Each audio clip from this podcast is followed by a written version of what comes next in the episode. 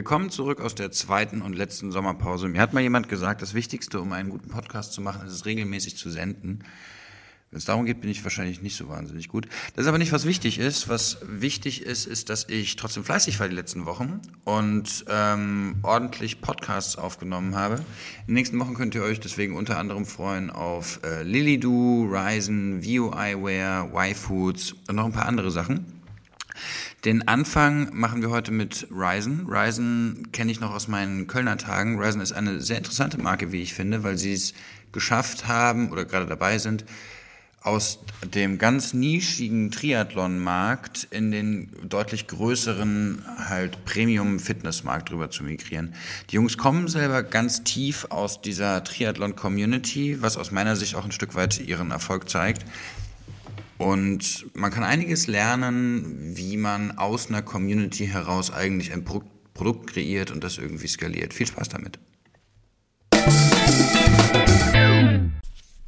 Hallo und herzlich willkommen zum How to Sell Stuff Online Podcast. Heute bei mir Mario Konrad von Ryzen. Mario, möchtest du mal erzählen, wer du bist und was du machst?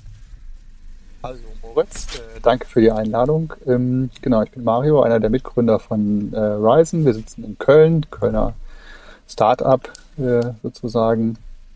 Ähm, uns gibt's seit 2016. Ähm, wir sind eine ähm, D2C-Brand. Also wir kommen aus der Ecke Triathlon und versuchen direkt an den Endkunden zu verkaufen. Und genau, sind gestartet, wie gesagt, vor jetzt knapp fünf Jahren in Köln. Und dass ähm, die Zuhörer mal ein Gefühl dafür bekommen, was das für Größenordnungen sind. Also wie viele Leute seid ihr denn jetzt mittlerweile? Was verkauft ihr denn so im Jahr an Produkten? Was macht ihr an mhm. Umsatz? Ähm, genau, also Produkte sind relativ stark, äh, äh, Personal sind wir relativ stark gewachsen in den letzten zwei Jahren. Ähm, jetzt so Headcount sind es wahrscheinlich mittlerweile über 35 Leute. Und ähm, genau, wir sind sehr breit aufgestellt. Ich vermute, da sprechen wir gleich nochmal drüber. Also wir kommen eben ähm, über ein sehr breites Produktportfolio, weil die These eben ist, dass wir dann auch relativ schnell aus dieser Nische Triathlon rauswachsen wollen. Ähm, Genau, den äh, und umsatzmäßig ist es äh, deutlich siebenstellig und es wächst irgendwie auch relativ stark. Okay. Ähm, die Frage, die sich mir so ein bisschen stellt, ist, wie kommt man auf die Idee, dass es eine Marke für Triathleten braucht, eine spezielle? Ja, da muss man vielleicht ein bisschen ausholen. Also zum einen waren wir selber. Wir haben Zeit. Okay.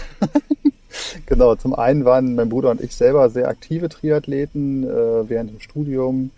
Ich habe VWL studiert in Bonn, mein Bruder Sportmedizintechnik in Remagen. Dann waren wir in Bonn im Triathlonverein und sind dann da irgendwie so sukzessive einer sehr coolen Truppe und ein sehr spaßiges Umfeld äh, so die Ligen ein bisschen hochsteigen durften, wir so ein bisschen hochsteigen und waren dann am Ende in der Bundesliga West und haben das also sozusagen äh, sehr intensiv betrieben. Und so im Studium hat man ja eher Zeit, äh, zumindest verglichen mit, mit heute, wenn ich da so zurückdenke. Und dann hat man, drehte sich das Leben eben sehr viel um Sport und nette Leute treffen, weniger um Studieren.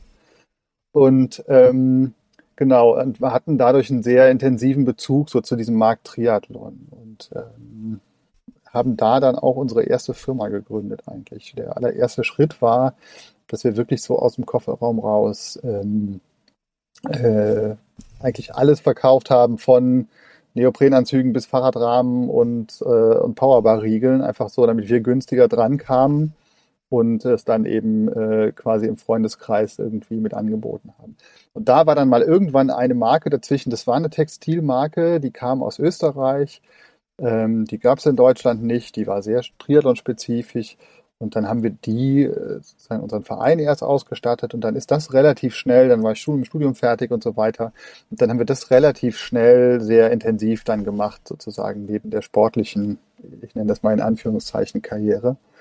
Und ähm, genau, dann haben wir das auch eigentlich sofort Vollzeit gemacht. Also ich habe dann eigentlich äh, mich nie, also ich war VWL studiert, da wäre so der klassische Werdegang, wäre eben so Consulting oder Bank oder ähnlich langweiliges. Und äh, da haben wir dann äh, das Glück gehabt, dass wir, unsere Eltern haben uns dann wahnsinnig viel geholfen, die waren auch immer selbstständig. Wir sind also bei den Rennen gestartet und in Trainingslager gefahren und haben Gruppen geleitet und unsere Eltern haben halt nebenher irgendwie diese Marke mit vertrieben sozusagen. Das heißt, wir hatten einen Bezug zu diesem Markt und wir hatten einen Bezug zu dem Markt äh, direkt an den Konsumenten zu verkaufen. Das war noch nicht sehr digital. Und da das aber nur der Vertrieb war, die Vertriebsgesellschaft, und die wollten mhm. dann sozusagen 2000 13, 14. Wir haben dann das Zentrallager in Europa mit aufgebaut. Die Marke war dann irgendwie nennenswert groß geworden in Deutschland und in der Schweiz. Und dann hat aber das Headquarter in Österreich gesagt, nee, wir kaufen alle, gerade die beiden großen Teilmärkte Österreich und äh, äh Entschuldigung, Schweiz und Deutschland kaufen wir zurück. Und da gab es dann auch ehrlicherweise nicht viel zu entscheiden für uns. Ne? Das war dann entschieden. Mhm. Ähm, genau, und dann haben wir erst links und rechts geguckt und haben halt irgendwie ganz andere Themen gemacht und haben eigentlich gedacht, dass wir so mit diesem Thema äh, Klamotten und äh, Triathlon-Markt äh, für dieses Leben durch sind. Und dann hat aber ein guter Freund äh, von uns sich mit einer Designagentur selbstständig gemacht. Und dann waren wir bei einem Triathlon, wo mein Bruder gestartet ist. Wir wollten unbedingt was zusammen machen. Also wir waren dann haben halt geguckt, was könnte man zusammen irgendwie starten, weil wir Lust hatten, irgendwie was zusammen an den Start zu bringen. Und das war dann insofern sehr augenöffnend, als das Fabi, das ist der dritte Mitgründer neben meinem Bruder Markus, einen völlig unverbauten Blick auf diesen Markt Triathlon hatte. Der kommt aus der Design-Ecke, der hat überhaupt keinen Bezug zu Triathlon und der war dann der Meinung, naja, jetzt guck mal hier, es sieht ja im Grunde alles gleich aus. Entweder bunt, oder sehr über Hardcore-Funktion kommuniziert. Aber es gibt eigentlich keine nachhaltige, design- und emotional getriebene Brand. Und das war dann so ein bisschen der, der Aufhänger, dass wir dann nochmal überhaupt angefangen haben, darüber nachzudenken, ähm, was in diesem Bereich wieder zu machen. Und um dann den Bogen quasi rund zu machen, das heißt, wir hatten so ein bisschen das Marken-Know-how von Fabi und wir, mein Bruder und ich, wir hatten den Vertrieb schon gemacht von so einer Marke ähm, hatten wir, waren wir immer in Kontakt mit Frodeno, Jan Frodeno, der Olympiasieger ist und Hawaii-Sieger, äh, mittlerweile Dreifacher. Und dem haben wir damals die, ähm, das vorgestellt, das Konzept, und der war auch sofort Feuer und Flamme. Und dann hatten wir auch noch sozusagen einen, einen Mitgründer an Bord, der irgendwie über Reichweite und Authentizität und äh, auch so einen gewissen zur Marke passenden Style verfügt. Und äh, so hatten wir dann alles zusammen und so sind wir dann losgelegt.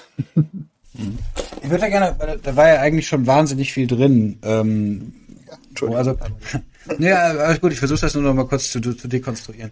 Also das erste ist, ihr habt quasi, ihr seid auf die Idee mit Ryzen gekommen, ähm, aus einem Vertriebsstruktur, die ihr vorher für eine andere Marke gemacht habt. Ne? Also ihr habt quasi so ähnlich wie das Phil, Phil Knight für, ähm, für Nike dann gegründet hat und vorher, glaube ich, für Onizuka Tiger den Vertrieb genau, gemacht ja. hattet, habt ihr dann halt quasi ähm, aus eurer Domain Expertise, dass ihr sagtet, ja, also Triathlon, das verstehen wir, die Szene verstehen wir, wir sind selber Teil der Szene, als ja. auch mit, wie wir das Zeug in Deutschland direkt an Endkunden verkaufen, das haben wir jetzt auch verstanden ähm, raus aus dem Vertrieb und habt dann quasi vertikal integriert, indem ihr quasi gesagt habt, naja gut, ähm, wenn wir jemanden finden, der weiß, wie man so ein Produkt macht, wissen wir, wie man es verkauft.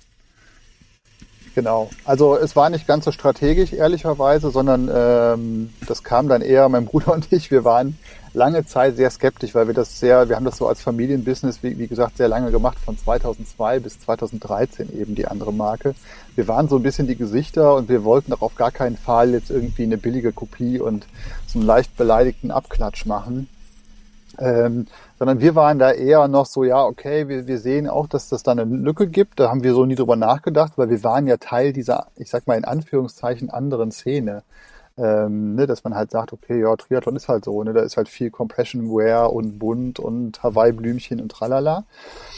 Und ähm, deswegen war es uns also extrem wichtig, dass wenn es dann auch sozusagen eine, Entscheidung, einen entscheidenden Unterschied in der Produktion gibt. Also wir wollten dann auch sehr konsequent und sehr hochwertig und hochpreisig unterwegs sein. Und deswegen haben wir noch, es kommt ja dann immer irgendwann dieser Point of No Return, wo du dann wirklich sagen musst, okay, jetzt alles rein, wir machen das, wir ziehen das jetzt durch. Ne? Es gibt ja so eine Phase, da kann man noch so ein bisschen rumspielen, dann hat man erstmal so die Marke, Markenpräsentation und dann vielleicht auch die ersten Prototypen, die kosten auch schon Geld, aber das ist jetzt alles nichts, was dich sozusagen umbringt. Aber dann musst du halt irgendwann ja entscheiden, okay, ja, jetzt ähm, lass mal, lass mal wirklich auf den Bestellknopf drücken.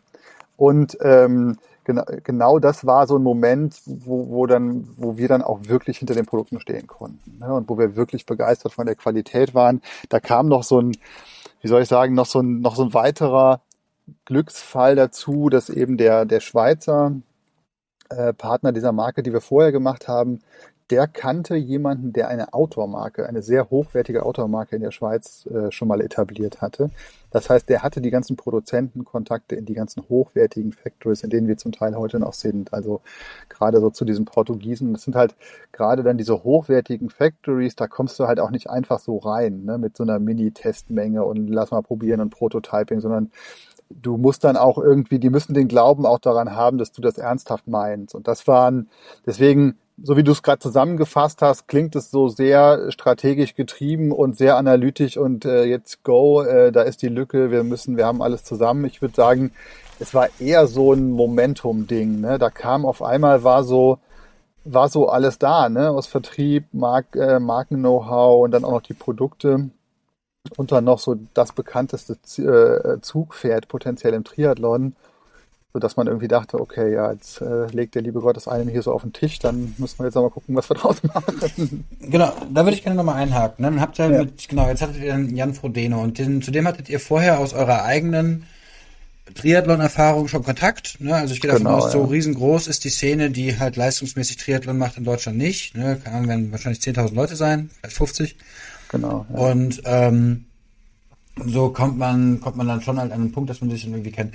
Und also wie, wie stelle ich mir das denn dann vor? Also, weil das ist dann ja spätestens die strategische Entscheidung. Ähm, zu sagen, ähm, okay, wir haben hier was, du hast die Reichweite, das ist also, heute würde man es Creator Economy nennen. Ne, also du hast die Reichweite und ähm, wir haben das Produkt und lass mal gucken, wie man das Ganze zusammenfügen kann, sodass es bei allen Seiten Sinn macht. Wie, wie geht man so einen Weg? Ja, auch da, das war ehrlicherweise auch jetzt genau, heute kann man das sogar benennen, ne, mit, äh, dass man sagt, okay, ne, jetzt, wenn man sich so die ganzen, diese ganzen Instagram-Marken anguckt, könnte man sagen, ja, okay, das war natürlich irgendwie genau das so ein bisschen vorweggenommen, was jetzt heute an allen Ecken und Enden passiert. Das war ehrlicherweise auch da noch mal mehr Zufall. So, wir kannten uns, wie du sagst, schon so ein bisschen vom Sport. Wir hatten auch Kontakt, weil ich äh, ihm geholfen hatte für seinen ersten Hawaii-Start, brauchte er einen ungebrandeten roten Suit. Äh, so, den hatte ich ihm besorgt, so über, einen, über unsere Kontakte. Und ähm, so waren wir einfach in Kontakt. Ne? Und dann gab es so einen Moment, äh, also man muss wissen, Frodo, der hat einen Manager, der ist auch gleichzeitig sein bester Kumpel, der Felix. Und mit dem war ich irgendwie die ganze Zeit in Kontakt und wir hatten dann auch wegen Hawaii geguckt, weil das war dann auch irgendwie echt stressig und wir müssen diesen Suit dahin bringen, wie kriegen wir das hin? Und dann waren wir so in Kontakt und wir waren dann eben relativ weit. Und dann habe ich ihm das so eigentlich auf dem Rückflug von, der kam dann aus, der ist ja mit einer Australierin verheiratet, der Emma, die ist auch äh, Olympiasiegerin äh, für Australien geworden, 2008 in Peking im Triathlon. Deswegen pendelten die in der Zeit immer zwischen, zwischen Australien und Europa hin und her. Und dann musste er dann sozusagen für die PR-Termine nach seinem Hawaii-Start, dem ersten, musste er nach Europa fliegen. Und dann haben wir uns in Frankfurt am Flughafen getroffen. Und dann habe ich ihm das irgendwie äh, kurz gezeigt, was wir uns da irgendwie sowohl aus Brandsicht als auch aus äh, Vertriebssicht überlegt hatten. Und das ist so ein sehr begeisterungsfähiger Mensch. Und im Grunde hat er da gesagt, ja, geil, äh, macht man einen Vorschlag, wie wir das zusammen hinkriegen können. Und ähm, so kam das dann irgendwie am Flughafen bei einem Espresso in irgendeinem Café am Stehtisch, äh, haben wir das eigentlich entschieden und, und, und klar gemacht innerhalb kürzester Zeit. Mhm. Und ähm, was würdest du sagen, also das ist ein bisschen vorweggenommen für Themen, die, die, die gleich noch kommen, aber was der Wert eines Jon Frodenos für Ryzen war und heute noch ist?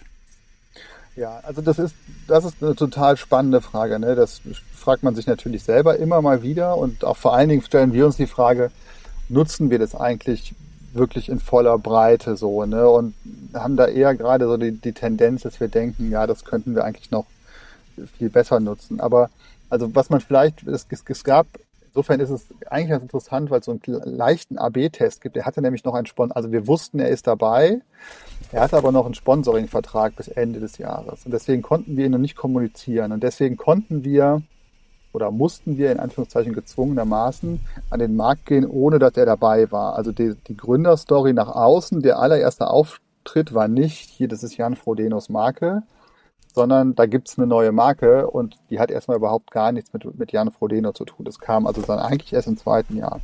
Und selbst da hat man schon gesehen, okay, es gibt diesen, diese, wo wir die These hatten, dass es die Nische gibt, hat man gemerkt, die gibt es tatsächlich, ne, weil wir da auch schon Umsatz gemacht haben und wir sind dann da auch, also wir hatten noch fast keine Ware im ersten Jahr, sondern wirklich nur so Cappies und so einen notdürftigen, selbstgebauten Messeauftritt, aber auch da haben wir darauf geachtet, wir haben das ja selbst gemacht, aber so sehr clean und sehr viel Holz, dass man sich da eben von dieser ich nenne es mal so Grabbeltisch-Romantik auf so einer Triathlon-Messe ein bisschen abhebt. Und ähm, das hat schon total gut funktioniert. Und vor allen Dingen, was wir gemerkt haben, war, dass die richtigen Leute stehen geblieben sind. Also es war so, da waren ganz viele so sehr visuelle Menschen dabei, die sich sozusagen zuerst angesprochen gefühlt haben. Ne? Also so, ich sag mal jetzt eher ein Architekt und vielleicht ein Fotograf und selber ein Marketeer und, und so. Also jetzt nicht, nicht zwingend vielleicht irgendwie jemand, der jetzt auf die Performance des Produktes als erstes geachtet hätte. Und da wussten wir dann schon, dass die, okay, scheinbar scheint diese These, dass es da eine Lücke gibt im Markt zu funktionieren. Und dann ist es aber natürlich so, wenn du dann jemand wie Jan hast, weiß nicht, für, für dich von außerhalb der Szene vielleicht drauf geguckt, aber ich würde behaupten, Jan ist halt jemand, der sowohl in der Szene extrem für dieses Performe, Performante steht, ne, für diesen, für dieses, für diese Säule Performance, aber auf der anderen Seite auch was sehr nicht verbissenes, lässiges hat. Und das ist halt so eine Kombination, die es in der Form im Triathlon nicht so oft gibt, muss man ehrlicherweise sagen. Mhm. Der ist halt im Grunde auch, der ist in Südafrika groß geworden, ist zweisprachig, der ist sehr eloquent, äh, der sieht super aus, ne, das ist so, und hat aber auch sowas, der eine so, der liefert einfach total krass ab und auf der anderen Seite, also sportlich, und auf der anderen Seite ist es aber ein sehr entspannter, ich finde fast so ein Surfer-Typ ja eigentlich.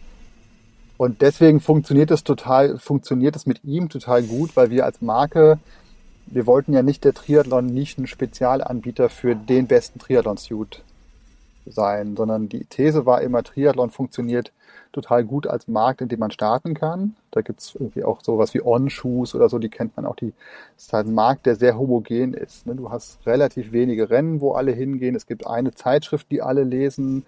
Ähm, das heißt, du kannst da relativ effizient diesen ne, ne, in kurzer Zeit eine gewisse Durchdringung erreichen. Und dann hast du halt angrenzend an diesen Triathlon-Markt halt super viele äh, Leute, die einen Bezug zum Triathlon haben, weil sie zum Beispiel Radfahrer sind und mit einem Triathlon-Kumpel äh, am Wochenende Radfahren gehen oder äh, auf der Arbeit mit jemandem laufen gehen oder so. Ne? Also es funktioniert eigentlich so ein bisschen Brückenkopfmäßig. Und da ist halt jemand wie Frodo, der eben auch über diese Triathlon-Szene hinaus bekannt ist, ist da total, total dankbar, muss man einfach sagen. Weil wenn mhm. jemand einen Triathleten kennt in Deutschland, dann ist es Frodo. Ja, okay, verstehe ich. Also ihr habt euch quasi ja jemanden gesucht, der sowohl innerhalb der Szene quasi inhaltlich ähm, genau, Kudos ja. hat, ne, wo halt ja, Leute aha. sagen, okay, der ist real. Mhm. Also ich versuche das mal so zu abstrahieren für diese für diese ganze ja, Creative Academy. Ja, Und der aber außerhalb der Szene auch eine Bekanntheit hat. Ja, genau. Ne, also das wäre jetzt keine Ahnung, wenn du DJs suchst, dann hast du ja die Wahl zwischen Sven Feth und David Getter. Ja, ja. Und ähm, Sven Feth wäre jetzt derjenige, der innerhalb der Szene dann noch äh, noch die die die äh, Kredibilität hat und David Getter halt einfach primär über Reichweite kommen würde. Ich ja, weiß nicht, ob das das sinnvollste Beispiel war. Aber ähm, und der der Punkt ist jetzt, ich nehme euch von außen ja wahr, wenn du sagst, okay, ihr, wir kommen aus dem Triathlon. Triathlon ist ja schon was, wo die Sachen sehr hochpreisig sind. Ne? Also ich würde mhm. euch schon irgendwie als so eine Art, also was kostet bei euch so eine Radfahrhose? Ähm, die günst, also von 139 bis 229. Genau, und eine 229 Euro Radfahrhose, das würde ich jetzt schon mhm. getrost als Ultra Premium bezeichnen, oder? Also kann man da noch, also, kann man noch von signifikant mehr Geld für ausgeben?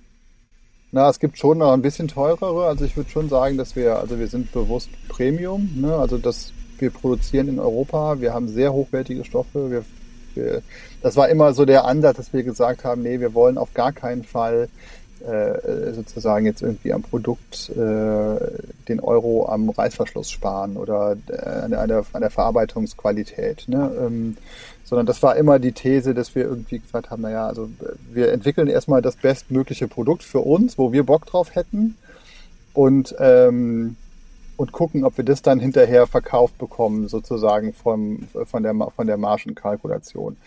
Und da ist natürlich eine 229er ist jetzt halt irgendwie nicht das irgendwie das super, das, das super günstigste Produkt, aber auch nicht das aller, aller teuerste, aber sicherlich Premium. Aber jetzt so diese 139er Hose, die ist zum Beispiel, die, ist, die, die das würde ich sagen, das ist eine wahnsinnig gute Hose, ein sehr, sehr hochwertiges Polster aus Econyl äh, produziert, also recyceltem Polyester und ähm, in Europa produziert, in Italien. Also das ist ein, in meinen Augen ein, ein wahnsinnig gutes, äh, sehr faires Produkt. So, ne? Also wir sind jetzt nicht, wir sehen uns absolut nicht als eine reine Luxusbrand. Also das. Nee, weil so rein Luxus wäre ja auch der falsche genau. Ausdruck, weil es ist ja, es geht ja um ja. Sport, ne? Und mit Sport ja, geht es ja, ja genau. um Funktion. Und ich beobachte ja diesen, diesen Sport, Schrägstrich Funktionsmarkt immer so ein bisschen ähm, aus der äh, interessiert, weil ich ja jetzt langsam zur Alterskohorte gehöre, wo ganz viele aus meinem Umfeld jetzt anfangen, sich auf einmal für dreieinhalb 1000 Euro Fahrräder zu kaufen ja, ja, und ja. für 1000 Euro äh, Regenjacken und, und ähm, was man sonst noch für, für Geld ausgeben kann. Und ähm, das, das würde ich auch gerne als, ähm, als, als Übergang nutzen zu der Frage, gibt es sowas wie den klassischen Ryzen-Kunden? Und wenn ja, wer ist das? Ja, das ist eine gute Frage. Das fragen wir uns selber den ganzen lieben langen Tag immer so, weil wir so gefühlt eigentlich ein sehr breites Portfolio an Kunden auch abdecken, was unter anderem auch sicherlich mit dem, mit dem, mit dem, mit dem Portfolio an, wir haben über 130 Produkte mittlerweile. Das ist, das ist, fängt bei Cappies an, da haben wir irgendwie super viele Studenten, äh, die das halt irgendwie total cool finden und, und Socken. Aber du hast eben halt auch die 229 Euro Radhose und das zugehörige Trikot. Äh, das kauft sich natürlich nicht ein Student so. Ne? Das ist, äh, das heißt, du hast eigentlich ein sehr, sehr breites Spektrum jetzt gerade schon. Ähm, was wir sehen, ist, dass es so eine Entwicklung gibt ähm, hin von diesen was vermuten, also wir vermuten das ich meine, das kennst du ja selber mit am besten, so diese, so eine, so eine Customer Journey irgendwie möglichst authentisch abzubilden. Da ist ja auch immer, äh, also wir haben es noch nicht äh, so wirklich verstanden. Das ist ja immer äh, sehr viel Hypothese und auch Raterei und so ein bisschen Bauchgefühl.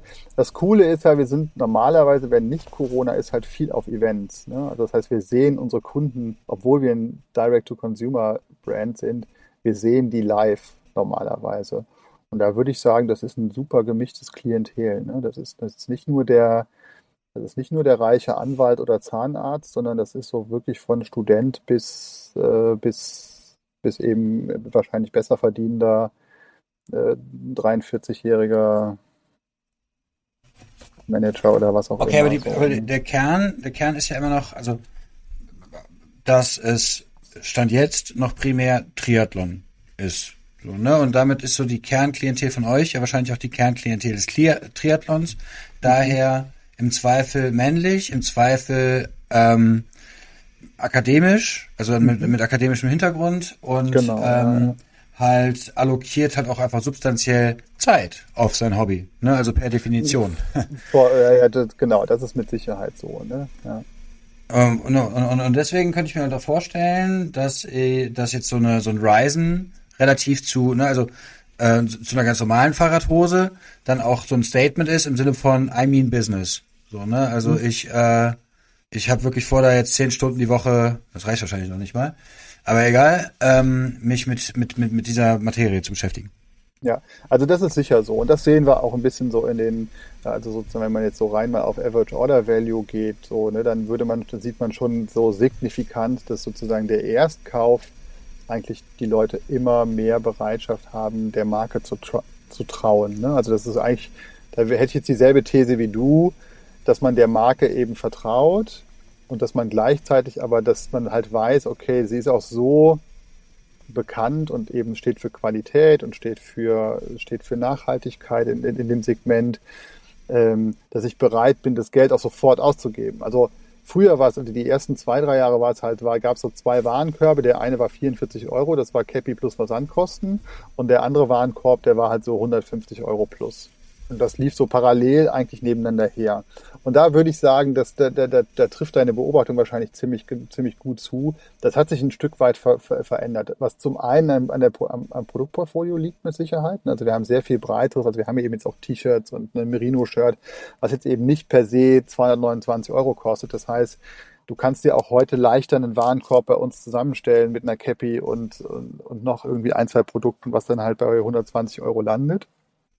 Ähm, aber eben äh, würde ich die These so ein bisschen unterschreiben, dass man sicherlich auch getrieben mit durch Jan, dass man einfach und also was man also die Produkte haben halt die Erwartungen erfüllt, glücklicherweise. Äh, rückblickend muss man auch da sagen, das war schon ganz schön mutig, da mit so vielen Produkten reinzugehen. Und da haben wir einfach Glück gehabt, dass da uns nichts um die Ohren geflogen ist. Ähm, das kennst du auch wahrscheinlich. Da gibt es im Textil halt auch irgendwie äh, andere Fälle natürlich. Auch mir sind schon super viele Produkte um die Ohren geflogen, also so ist jetzt nicht.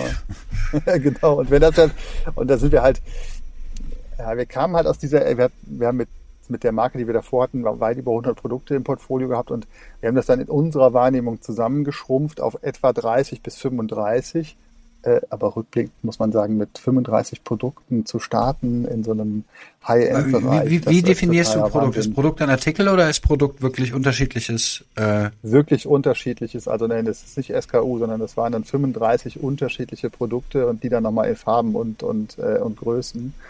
Äh, also das war schon äh, rückblickend äh, mutig, Klammer auf, naiv, äh, Klammer zu.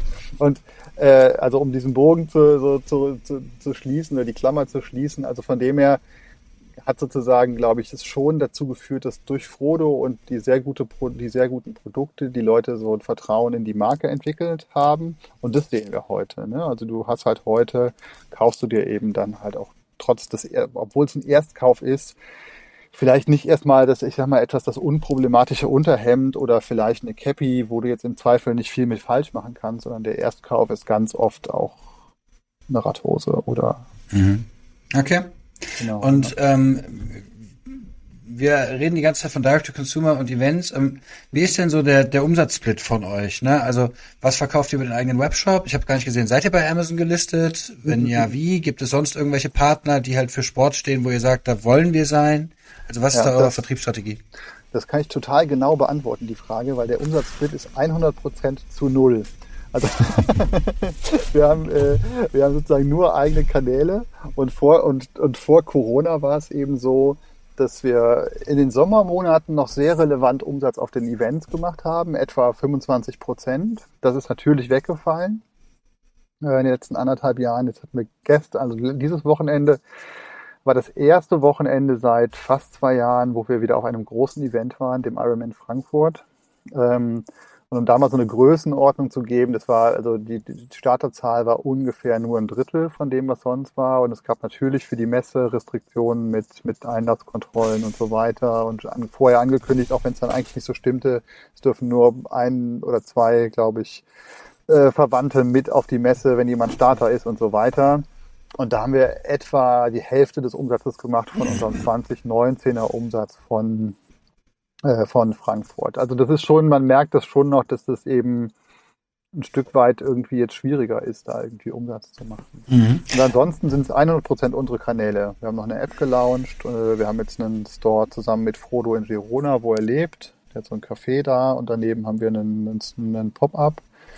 Äh, wir haben hier den Store in Köln und wir haben eben den Online-Shop Mhm. Okay, ich würde da einmal gerne nochmal drauf, drauf eingehen, weil, also ihr habt ja dann da, also 25 Prozent ist ja signifikant. Ne? Also ihr habt dann ja schon einen relativ großen Anteil eures Umsatzes dann quasi im Rahmen dieser Rennen gemacht. Ne? Also ihr hattet ja den Vorteil, ihr hattet dann ja so Lagerfeuer-Events, wo sich eure Szene ja. trifft wo Voll, ihr dann halt genau. quasi eure Marke dann irgendwie kredibil vorstellen und in diesen Markt hineinkommen konnte.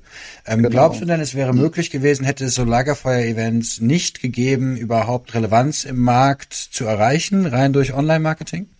Gute Frage, halte ich für sehr schwierig. Also und also ich sehe uns auch jetzt nicht als so eine reine On also als eine reine Online-Marketing-Brand. So, ne? Also ich, also wir sind da auch nicht echt, also kommen wir ja wahrscheinlich nachher dazu, wir sind da auch echt nicht äh, so, sozusagen die Optimierer auf der Grasnarbe, die jetzt so rein aus einem Tech-Angle da drauf gucken und sagen, okay, was, was für, für einen Maximal-Kack und CLV brauchen wir denn und so, sondern wir kamen halt sehr aus dieser, wir waren bei der Zielgruppe, wir haben gesehen, wie das da funktioniert und genau diese Lagerfeuer ist eigentlich eine gute Beschreibung.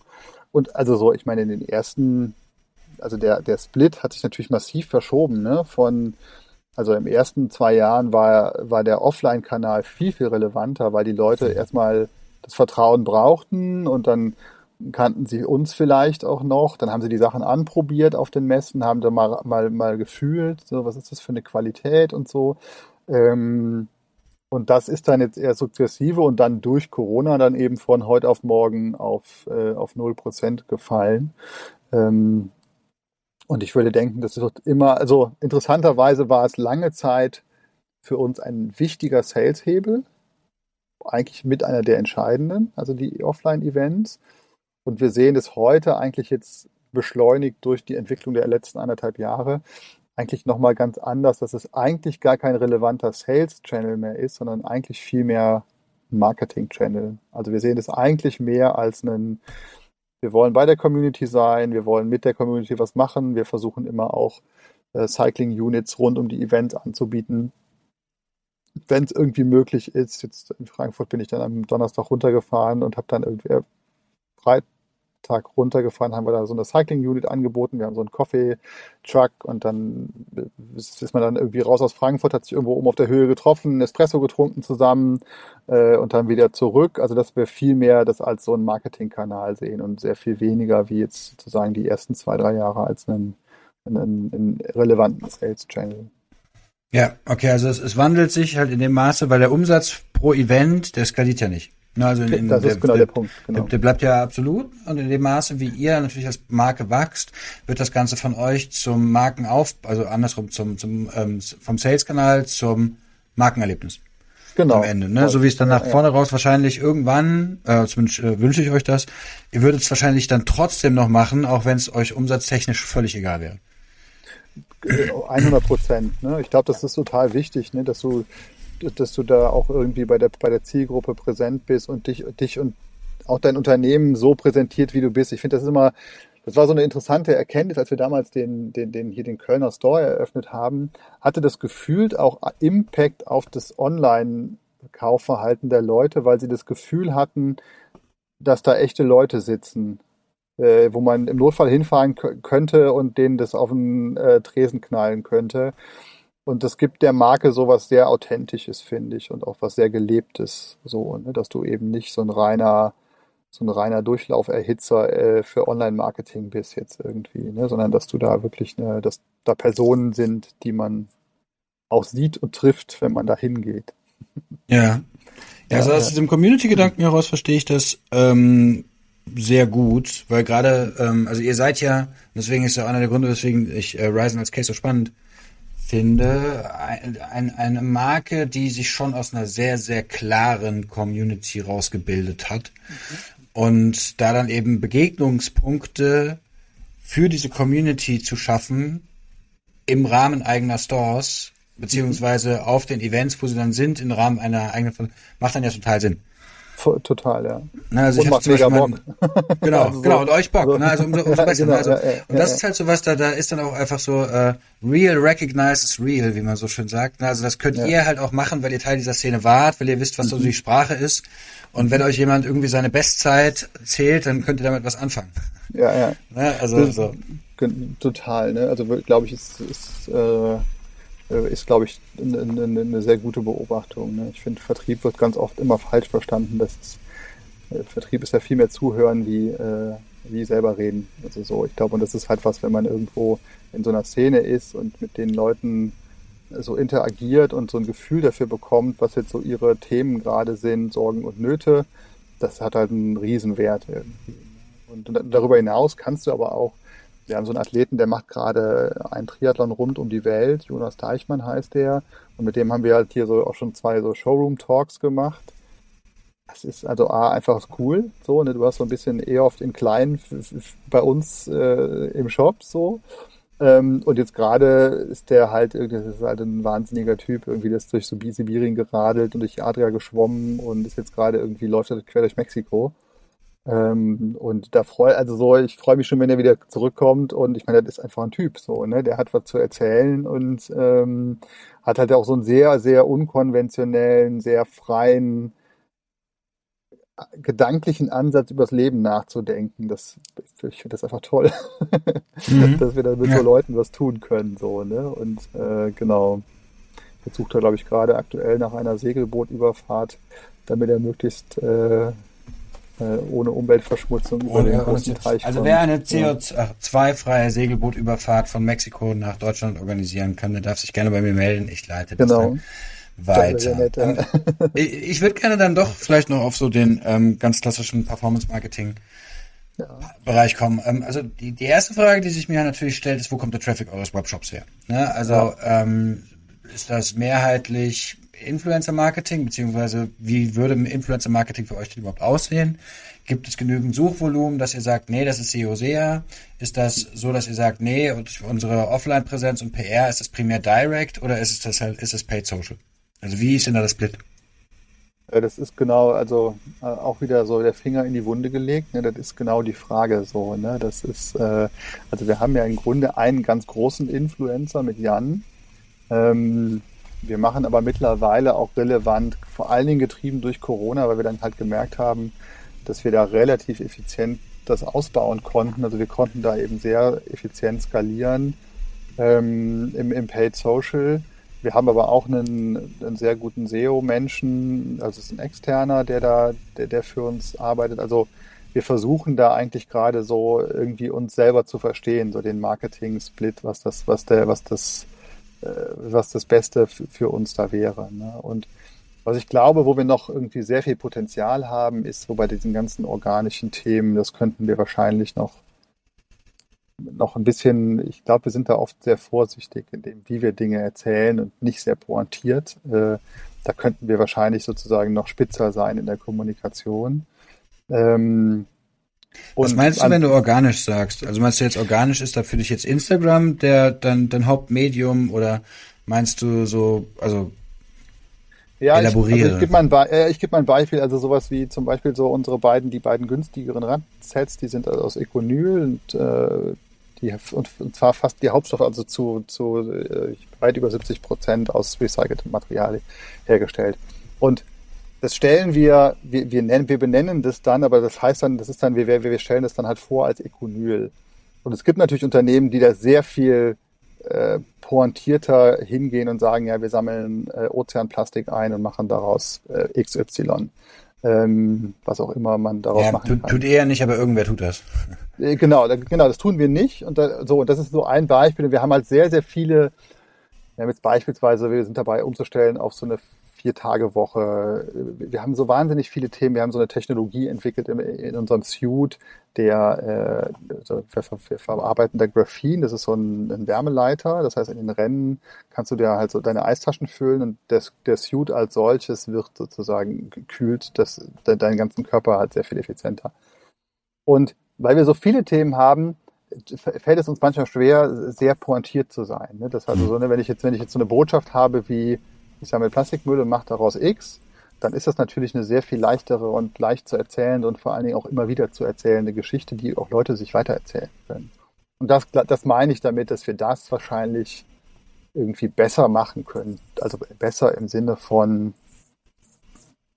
spitzer vermutlich kommunizieren können. Auf der anderen Seite sind wir aber jetzt auch nicht so, wir wollen auch nicht so die auf, also wir sind als Marke eben auch sehr zurückgenommen, ne? sowohl vom Design als auch ehrlicherweise wir so als Typen, so alle wie wir da sind. Und ähm, du kannst es natürlich irgendwie dann nicht äh, mit Gewalt dadurch, dadurch wuchten. So, ne? Und deswegen sind wir im Moment, ist so der Marketing-Mix äh, noch sehr paid äh, und Frodo und Event und eigene, The also so eigene Stores und so weiter. Mhm. Wir machen alles so ein bisschen, aber wir sind da jetzt nicht so, wir haben da nicht die riesen wir haben da jetzt nicht das About You äh, Tech-Team sitzen mit 15 Leuten, die sozusagen das jetzt alles analysieren, von wo welcher Traffic und wo man irgendwie noch 0,3 Prozent rausholen könnte. Was aber auch vermutlich daran lag, dass wir immer äh, noch sehr viel Luft. Also wir, wir, wir bekommen relativ viel für den Euro wieder, wenn wir ihn einsetzen bei Paid aktuell. Und wir Ja. haben halt einen sehr hohen, Also ihr, haben, da ihr einfach gut skalieren könnt, aufgrund von im Zweifel hoher Warenkörbe, würde ich jetzt einfach mal annehmen. So ist es ja. ähm, konntet ihr halt einfach bis dato aus äh, Paid Social skalieren, ne? also schmeißt Geld rein, es kommt mehr Geld raus und wie jetzt genau die Attribution ist, ist dann ja auch irgendwie wurscht, solange die Summe stimmt. Genau, ja. Und ähm, so habt ihr es dann davon rausgezogen. Okay.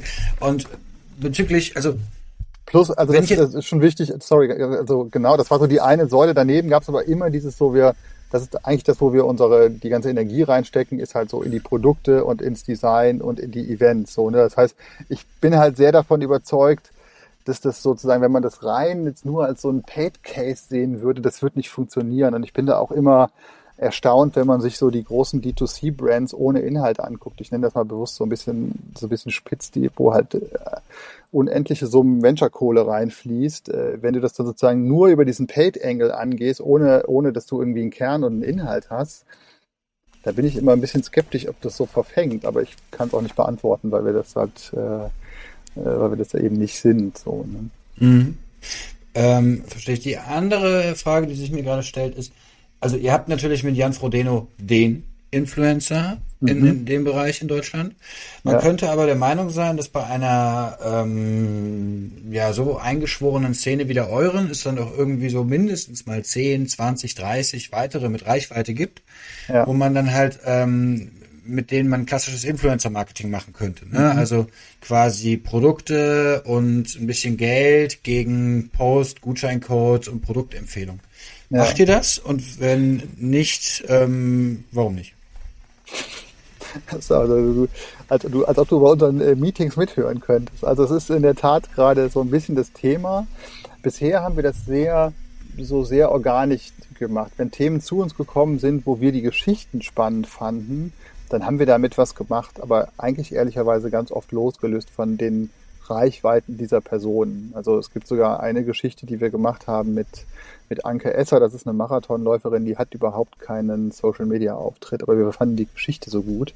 Äh, die- hat einfach all ihr Erspartes zusammengenommen, genommen, wurde in Berlin äh, beste Deutsche vor zwei, drei Jahren beim Marathon, alle ihre Ersparnisse zusammengenommen und ist nach Kenia gezogen äh, und, und, und lebt da und trainiert. So. Und das fanden wir einfach so eine beeindruckend coole Geschichte, dass wir da einen Film drüber gemacht haben. Aber da gibt's jetzt ehrlicherweise, die ist das Gegenteil von Influencer, weil die nicht mal, nicht mal einen Social Media Account hat. Aber wir fanden die Geschichte gut und sehr, sehr authentisch und die ist einfach toll. Also wir finden, wir uns, bis heute haben wir so einen sehr regelmäßigen Austausch mit ihr. Ähm, oder wir haben einen, einen, äh, einen Rennradler, der arbeitet Vollzeit, der ist alle Alpenpässe über 2000 Meter gefahren, zusammen mit seinem Dad, der ihn im VW-Bus begleitet hat, letzten äh, Sommer in äh, 17 Tagen, glaube ich. Und darüber haben wir dann einen Film gemacht. So, ne? Also das heißt, wir sind, wir, wir kamen bislang sehr aus der Ecke, nicht aus der Reichweitenecke, sondern sehr aus der Geschichtenecke. Also gibt es coole Geschichten, die da irgendwie passieren, können wir auch so, ich weiß nicht, ob du das mitbekommen hast, es gab jetzt einen Triathlon, Triathlet in Olympia, der ist für das olympische Team gestartet, ähm, der Mohamed Maso, mit dem hatten wir schon vor zwei, drei Jahren, glaube ich, Kontakt und haben den halt dann ausgestattet, weil wir das so eine coole Geschichte fanden, dass der da aus Syrien geflüchtet den Traum hatte, bei Olympia zu starten. Und äh, also wir, wir kommen da sehr aus der, dass wir uns da immer so ein bisschen leiten lassen, wenn uns irgendwie eine Geschichte fasziniert, dass man dann da irgendwie da auch was mitmacht und das dann Mhm. eher Das nutzt. bedeutet aber, dass ihr dann eigentlich, das ja eher, das ist dann eher Content Marketing. Genau, Im weiteren Sinne. Ne? Also ihr habt dann ja, genau. Leute, wo ihr einfach deren, deren Geschichten erzählen wollt. Und wo erzählt ihr denn deren Geschichten? Also nutzt ihr die dann für eure äh, Paid Social Kundenakquisition oder wird das irgendwie auf die Website gepackt? Bespielt ihr da mit eurem Bestandsverteiler? Wo sehe ich das denn? Genau, also genau die letzten beiden. Ne? Also das siehst du dann auf der Webseite und das siehst du dann eben auch auf der äh, bei Paid Social eigentlich fast gar nicht, ähm, sondern dann wir sehen es fast, wir machen es dann dann nur auf den organischen Kanälen. Ja, weil es im Zweifel dann doch Longforms sind, ne? Also wo ihr Ja, dann genau. mindestens mal drei, vier Minuten, drunter kriegst du so ein Ding wahrscheinlich nicht ab. Jetzt nicht erzählt, Und genau. ähm, dann, dann wird es im Zweifel ja auch im Querformat gedreht, weswegen es für Genau. den Social-Bereich ja sowieso tot ist. Okay, verstehe ich. Ja, ja, ja. ähm, Und äh, also du hast eben schon gesagt, dass ihr über Paid Social jetzt die letzten Jahre ähm, profitabel skalieren konntet. Das bedeutet für mich im Zweifel, dass ihr Erstkauf profitabel seid und wart, sonst hättet ihr das der Bootstrap nicht hinbekommen. Mhm. Ich würde aber trotzdem einfach aus der Kundenstruktur jetzt davon ausgehen, weil das ist ja ein krass intensives Hobby, dass ihr auch relativ hohe Nachkaufquoten habt. Ne? Also mhm. jemand, der dann einmal anfängt mit so einem mit so einem Onesie, ich weiß nicht, wie man sie nennt, die Dinger, der ähm, wird doch im Zweifel dann auch noch Bock auf eine Radhose oder so ein, so ein, so ein Shirt haben oder so. Ne? Also genau, ja. wie, ähm, wie habt ihr das intern strukturiert, jetzt quasi euren CRM-Bereich und was sind da so eure Learnings über die Zeit? Ja, ja, also ist genau so. Ne? Also wir sind immer hart auf der Grenze. Ne? Wir sind, wir kratzen immer so an der gesamtschwarzen Null, aber jetzt so rein auf das Online-Marketing gerechnet würde man, ist, ist der Erstkauf sozusagen eigentlich profitabel, wenn der SG&A raus, also Fixkosten rausrechnet, ist äh, schon mal sofort. Und dann haben wir eben einen recht hohen Kunden, äh, also einen recht hohen CLV über 360 Tage sozusagen. Die Kunden kommen also eigentlich mit einer, das ist eben das, was wir jetzt aber das haben wir ehrlicherweise, analysieren wir das auch erst seit einem Dreivierteljahr. Wir haben jetzt einen super, äh, einen super Datenmenschen dazugekommen, der hat bei uns eine Masterarbeit geschrieben und ähm, das heißt, wir bekommen gerade das erste Mal überhaupt so, so Insights wie äh, Retention Rate und das jetzt im fünften Jahr. Ne? Also das fängt jetzt gerade bei uns erst an, dass wir da eben verstehen, anfangen zu verstehen, wie, wie verhalten sich unsere Kunden denn, was fehlt denen denn, äh, so, und sind die auch bereit, irgendwie, wenn sie im Sommer was gekauft haben, im Winter noch irgendwie was zu kaufen und was für einen, in was für einer Preisrange tun sie das denn dann und so.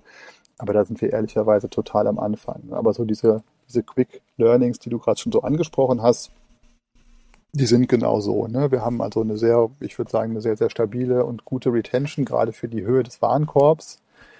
Ähm, und, und der, der Average Order Value, der steigt sehr kontinuierlich und stetig und auch irgendwie jetzt nennenswert auf jeden Fall. Und ähm, genau deswegen hast du natürlich immer, also genau wie du sagst, ne, als Bootstrap-Case und so bist ist halt immer so, du, wir surfen immer so auf dieser Bankable-Kante rum. Ähm, so, weil du ja eigentlich sagen könntest, es gibt natürlich, wenn du deine Kohorten jetzt so gut verstehst, gibt es natürlich den Anreiz zu sagen, ja, dann müsste man ja einfach möglichst viel gerade äh, Kunden draufschaufeln. Aber das ist uns eben, uns, uns ist da die Unabhängigkeit irgendwie auch relativ, relativ wichtig. So, ne? Und klar, die Frage ist natürlich, wann schmieren die, die Kohorten möglicherweise ab, weil du vielleicht in der, in der Szene alle, alle erreicht hast oder so, ne? Und, und musst du dann nach neuen Märkten gucken und so, ne? Ähm, Mhm. Ja. ja. eine andere Frage ist, wird man denn überhaupt satt an Sportequipment? Ne, also ich könnte mir schon vorstellen, dass genau. es eine Weile dauert, bevor du so viele ja. 200 Euro Radfahrhosen jemandem verkauft hast, bevor er sagt, nee, das brauche ich jetzt wirklich nicht mehr. Ja, ja. Ja, und ich meine, da sind wir jetzt auch, also so, unser Umsatz verteilt sich sehr, sehr breit. Ne? Also äh, lass uns mal in, in so einer ganzen Zeit 1500 von diesen Radhosen verkauft haben. Also so, also mhm. Ne, da ist noch, ist noch ganz schön viel Markt da auch, ne, würde ich jetzt sagen. Ne? Aber was wir schon sehen, ist, dass dann halt die günstigeren Radhosen die verkaufen sich dann halt auch ein Vielfaches von der Frequenz, ne, von diesen teuren Produkten. Ja. Das ist jetzt ähm, eben die Herausforderung. Ja. Genau, es gibt, es gibt zwei Fragen, die wir, ähm, die wir angerissen hatten, aber wo wir noch nicht dezidiert drüber gesprochen haben. Die eine ist, dass du sagtest, dass ihr sehr breit in der ähm, im Portfolio seid. Ne? Also ja. dem, was sind denn so die Umsatztreiber bei euch? Also was ist denn das, wo ähm, ja, womit Ryzen im Mittel sein Geld verdient? Ja, das ist eigentlich das, das total gute, gute Frage, weil wir bis, also bis vor Corona war es der Triathlon-Suit. Mhm. Durch Corona war es das ganze Bike-Segment und da mhm. eigentlich die mittelpreisigen Produkte. Davon hatten wir aber viel zu wenig da. Und dann muss man sagen, wenn man sich jetzt, wir haben, also wir haben eben sehr, also wir haben die, die Bike-Sachen, sagen wir mal, wenn du dir ein Bike-Set kaufst, dann geht es bei uns nicht unter 200 Euro, eher 250. Mhm. Das heißt, das ist natürlich dann relativ schnell mal das umsatzstärkste Produkt. Und dann haben wir aber auch Produkte, so, wo wir mengenseitig wahnsinnig viel verkaufen. Das sind so Sichtbarkeitsprodukte wie das meistverkaufte Produkt ist immer äh, die Cappy bei uns. Jede Woche gehen irgendwie, weiß ich nicht, 200 Caps oder so. Ähm, und Socken. Das heißt, eigentlich kann man die Frage gar nicht so hundertprozentig äh, eindeutig beantworten, dass man sagt, okay, was ist denn das wichtigste Produkt? Weil du hast sozusagen einmal so Mengenprodukte äh, mit einer total guten Sichtbarkeit und die auch so ein, so ein Statement-Produkt oft sind. Und dann hast du eben die oben, die klassischen Umsatztreiber und das sind dann halt so im Moment sind es halt die, es ist die Bike Collection. Mhm, okay, also ihr seid quasi auch Netto-Profiteure des Corona-Fahrradbooms. Genau, mit allen Herausforderungen, die dazugehören. Ne? Also ähm, genau, das war so das, was positiv dann sozusagen oder was halt sozusagen die ganzen negativen Effekte ähm, abgeschwächt hat. Aber wie ich schon gesagt, ne, also wir machen halt irgendwie, wir hatten bis, bis dato im Sommer 20, 25 Prozent unseres Umsatzes über Events. Und dann muss man ja auch sagen, auch in dem Online-Umsatz war das stärkste Produkt der Suite, der ja eigentlich auch ein rein eventbezogenes Produkt ist. Also wenn keine ja. Events wegfallen, dann ist uns eigentlich von heute auf morgen erstmal per se 30, 40 Prozent potenzieller Umsatz weggeflogen. Ähm, und gleichzeitig kam dann aber eben äh, sozusagen über den ganzen. Also du meinst, so ein, so ein Triathlon-Suit, den trägt selbst der härteste Nerd nicht zum Training. Einfach so. Ja, also wir haben nicht null verkauft. Man hat sich gewundert, an, an wen verkauft man denn überhaupt dann welche, so aber es war, es ist ein Bruchteil von dem, was wir davor verkauft haben. Mhm, okay. Ne? Und, und, die andere Frage, die wir eben angerissen, aber nicht besprochen haben, ist, du hast gesagt, ihr wollt jetzt langsam raus aus der Triathlon-Nische und euch als Sportbekleidungsmarke breiter aufstellen. Ähm, was bedeutet das und was ist da eure Strategie? Also ist der Ansatz jetzt zu sagen, wir hätten gerne mehr von den Fahrradjungs oder ja, wie du schon, wie du ja schon festgestellt hast, wir sind immer so, wir tanzen immer auf sehr vielen Hochzeiten gleichzeitig. Wir haben auf der einen Seite merken wir gerade, zieht so die USA-Anfrage in, sozusagen in der Hardcore-Triathlon-Zielgruppe und mhm. Bubble an. Da könnte man natürlich auch sagen, wäre das nicht jetzt sozusagen der konsequenteste Weg, zu sagen, okay, jetzt nimmt man erstmal die nächstgrößeren Märkte, gerade mit jemand wie Frodo, der irgendwie auch in den USA eine Bekanntheit hat.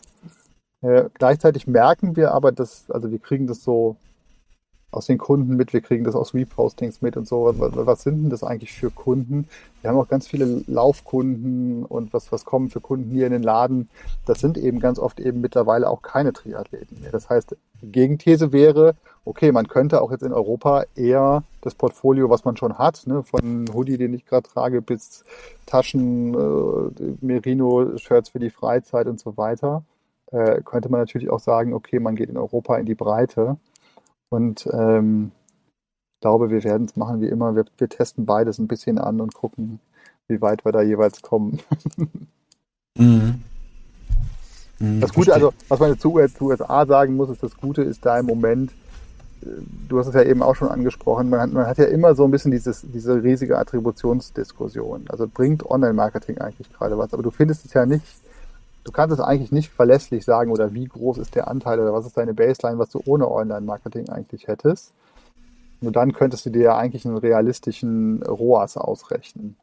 Ähm, und das ist in den USA gerade ganz gut, dadurch, dass es eigentlich grüne Wiese ist und wir da jetzt mit, mit einer Ad mal gestartet sind auf Triathlon Suite, können wir das jetzt gerade relativ eins zu eins tracken und gehen da jetzt auch relativ ähm, aggressiv vor, dass wir da sagen, okay, solange der Erstkauf profitabel ist, gehen wir da wirklich an den, so an den Grenzkack ran, äh, einfach um den Markt aufzubauen, solange man den jetzt gerade noch aufbauen kann, ohne dass da jetzt viel Effort reinfließt aktuell. Ja, ja, also strategisch, also aus, aus meiner Beobachtung auf diese Sportmärkte ist ja, dass eigentlich alle vertikalen Champions es geschafft haben, sich gut zu, ähm, zu etablieren. Ne? Ob das ja. jetzt ein, äh, ein Gymshark ist für Pumper, ja, ja, ja, voll, ob ja. das ein ähm, Lululemon ist für die Yoga-Mädels. Ähm, dann gibt's in den USA, gibt's dann da auch noch so eine CrossFit-Marke, aber ich habe den Namen gerade vergessen. Aber äh, also eine, eine Marke, die es schafft, halt wirklich ein Sport-Vertical mit einer einheitlichen Szene zu ownen, hat ja. eigentlich immer eine Daseinsberechtigung. Ja. Ne, vor dem Hintergrund versuche ich gerade ein bisschen zu verstehen, ob es sinnvoll ist, den gesamten Bereich Fahrrad aufzumachen mhm. oder nicht. Aber ähm, das ja. wird die Zeit zeigen. Ja, ja, genau, ja, ja. Also wir sind, genau, also es ist genau die richtige, also das ist auch das, was wir beobachten. Ne? Es gibt eben diese, ein Lululemon ist halt sozusagen sehr spitz in, in, ähm, in den ganzen Yoga-Themen und so gestartet, aber mittlerweile halt auch ja super breit. Ne? Ein Allbirds-Schuh ist super spitz geschart gestartet mit, äh, mit einem Schuh und äh, einem Thema sozusagen. Aber auch einem gigantischen Funding, muss man, muss man sagen. Ja. Die hatten in den ersten zwei Jahren 70 Millionen oder so eingesammelt. Ähm, und dann hast du halt eben genau die, die angesprochenen Gymsharks und so dieser Welt, ähm, die das eben auch geschafft haben, sozusagen aus einer, ich sag mal, aus einer also sehr spitzen Zielgruppe oder etwas spitzeren Zielgruppe dann eben ein bisschen breiter. Also von Gymshark gibt es ja mittlerweile auch Jogging, Jogging-Sachen und ich glaube sogar Yoga-Sachen und so weiter. Ne? Und die haben es, glaube ich, auch geschafft, zeitgleich eigentlich sowohl horizontal wie vertikal größer zu werden. Die sind ja sofort dann irgendwann äh, produktmäßig in die Breite gegangen, als auch wirklich, was sozusagen die weltweite Präsenz angeht. Irgendwie. Mhm. Ja. Und also wie siehst du denn diesen, diesen, ich würde jetzt mal Sportartikelmarkt in Europa? Also die Cases, die wir jetzt gerade genannt haben, zumindest ist meine Wahrnehmung, dass die alle höherpreisiger sind als das, was es vorher gab.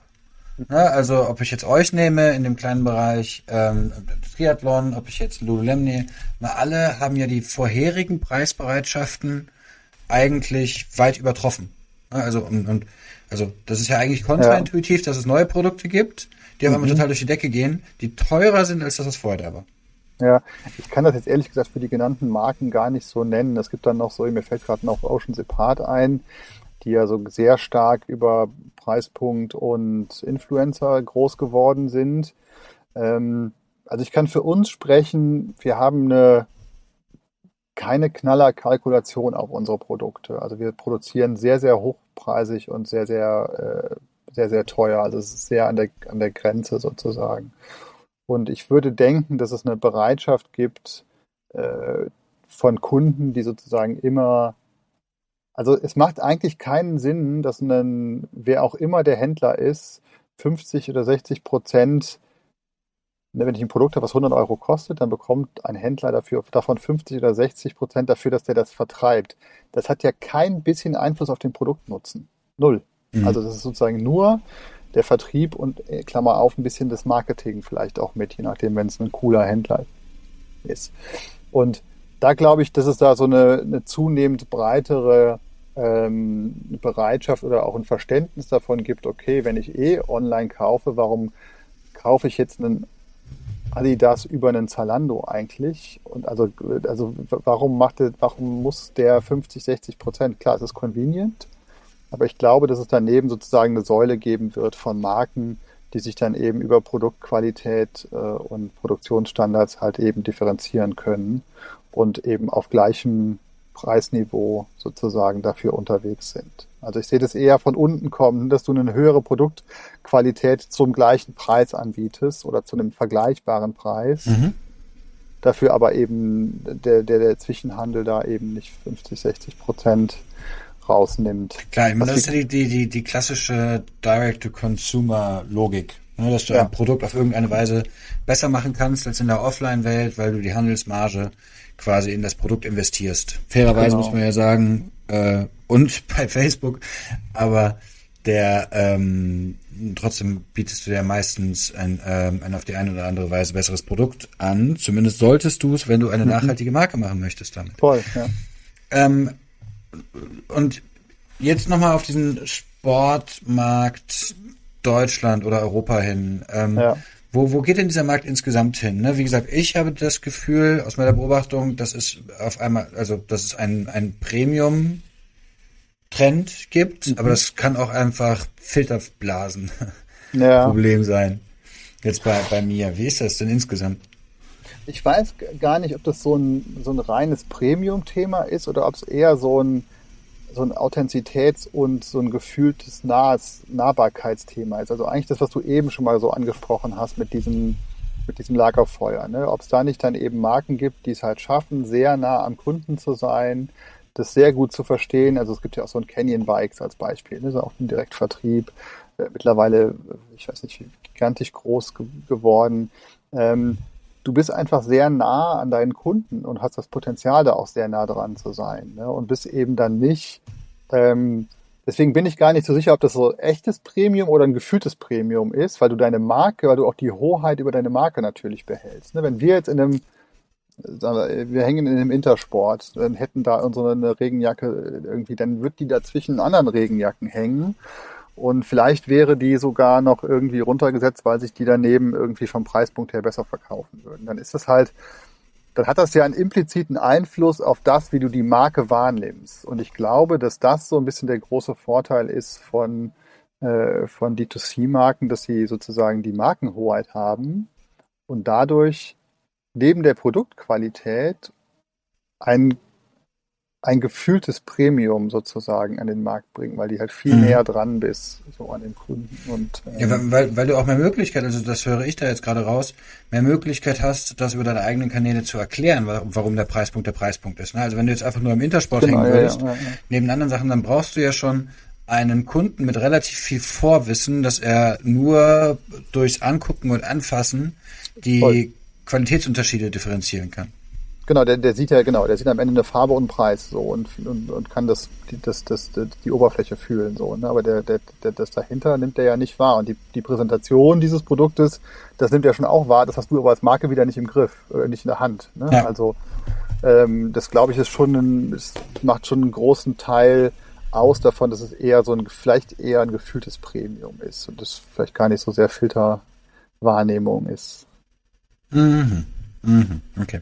Und wo ist der und wo ist der Weg jetzt? Also wir haben ähm, da eben schon mal angerissen, aber wo, was ist so der, der Ryzen-Plan der nächsten zwei Jahre?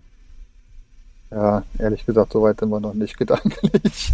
Also im Moment, im Moment ist es eher so, dass wir jetzt gerade eben, also wir sind versuchen gerade eher auf so einen, ich sag mal, auf so ein Experimental Mindset zu kommen. Es gibt so ein paar Säulen, die sind für uns klar und die sind jetzt für uns auch äh, da brauchen wir jetzt uns auch gar nicht mehr so viele Gedanken so zu machen. Und wir gucken halt jetzt eher, okay, wie kommen wir denn jetzt am, am, am geschicktesten am, vorwärts und testen jetzt halt gerade eben sowas wie die USA und wir testen aber parallel eben auch, dass wir jetzt uns eben tatsächlich genau mit der Frage, die du eben gestellt hast, müsste man sich jetzt nicht mal mit dem Thema Influencer Marketing beschäftigen oder ist es schon durch irgendwie?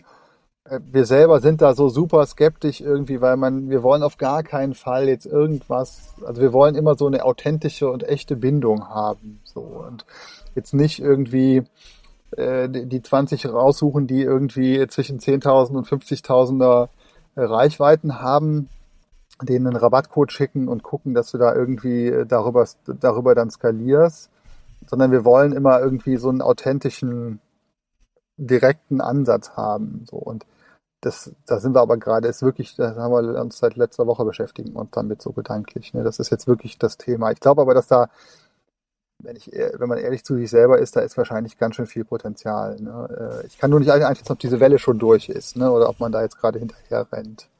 Ja, also meine Beobachtung auf dem Markt ist ja gerade, dass Influencer-Marketing wieder sexy geworden ist, einfach weil alle anderen Werbekanäle im Prinzip ohne Gegenleistung einfach teurer geworden sind. Ja, ja, das, das letzte Jahr. Ne? Und. Ja, ja, und ja, relativ dazu, weil halt einfach die, äh, die Preise sich langsamer anheben im Influencer-Marketing-Bereich oder angehoben haben ähm, okay. in, in den letzten zwölf Monaten, hat halt die relative Attraktivität einfach gewonnen. Ah, jetzt. okay, ja, ja, ja. Ähm, weswegen sich da sehr viele Leute wieder mit mehr beschäftigen. Ja, interessant. Ähm, ich glaube, dass es immer einen Platz für echtes Influencer-Marketing in einem Markenmix geben wird. Und ihr seid ja, ja quasi mit dem, mit dem deutschen Triathlon-Influencer auch quasi in euren Weg reingestartet. Ja, ja. Und ähm, wie das dann jeder Einzelne für sich lebt, das ist dann eine, eine andere Frage. Ne? Also es gibt ja gerade im Kosmetikbereich ähm, oder auch im, im Fitnessbereich die jetzt von dir angesprochenen Ocean Apart oder Hello Bodies, die das extrem aggressiv machen. Ja, ja. Ähm, ohne da jetzt jemandem was vorwerfen zu wollen, habe ich nicht das Gefühl, dass die immer da auf Nachhaltigkeit planen, mhm. wenn's, äh, wenn es dann darum geht. Ne? Und ähm, ja, aber es funktioniert extrem gut. Also kann man sagen, wir, wir, können uns da jetzt das Maul zerreißen, der Erfolg hat ihnen recht. Ja, nee, nee, voll, genau. Also es ist auch wirklich, wir haben einfach keine Ahnung davon für uns. Wir haben so eine Vorstellung, wie das irgendwie vielleicht cool wäre. Deswegen wir tun es auch intern total schwer, damit das, allein das Projekt schon Influencer-Marketing zu nennen. Wir, wir kommen immer aus der Ambassador-Ecke, so, das heißt, wir wollen irgendwie einen echten, einen echten Bezug haben. Ähm, genau, und das so für uns jetzt so ein bisschen rauszufinden, das ist, glaube ich, so der nächste, der nächste, der nächste große Schritt. Und dann habe ich so ein bisschen die Hoffnung, dass sich das, äh, dass man dann relativ schnell lernt, was funktioniert und auch wie, darüber kannst du ja sehr, Entschuldigung, sehr einfach rausfinden, man könnte dann eben auch mal einen Trailrunning-Bereich antesten und du könntest auch mal einen Yoga-Bereich antesten. Ne? Also ich, das, du würdest da wahrscheinlich sehr schnell Dinge lernen auch. Ne? Und ähm, genau, deswegen habe ich schon auch das Gefühl, dass das ehrlicherweise eines unserer Schwerpunktthemen ist, sein wird. Mhm. Dann äh, können wir da an anderer Stelle nochmal drüber reden Ja, super gerne. und ein Ich werde paar berichten. Lernerfahrungen austauschen. Okay. Ähm, Mario, vielen Dank für deine Zeit. Ähm, ich habe viel über äh, Triathlon gelernt heute. Ja, Ähm, danke dir. Und äh, ja, ähm, freue mich darauf, da mit dir im Kontakt zu bleiben und wünsche euch natürlich von Herzen, wie uns allen, dass es in naher Zukunft wieder möglichst viele, möglichst große Events gibt.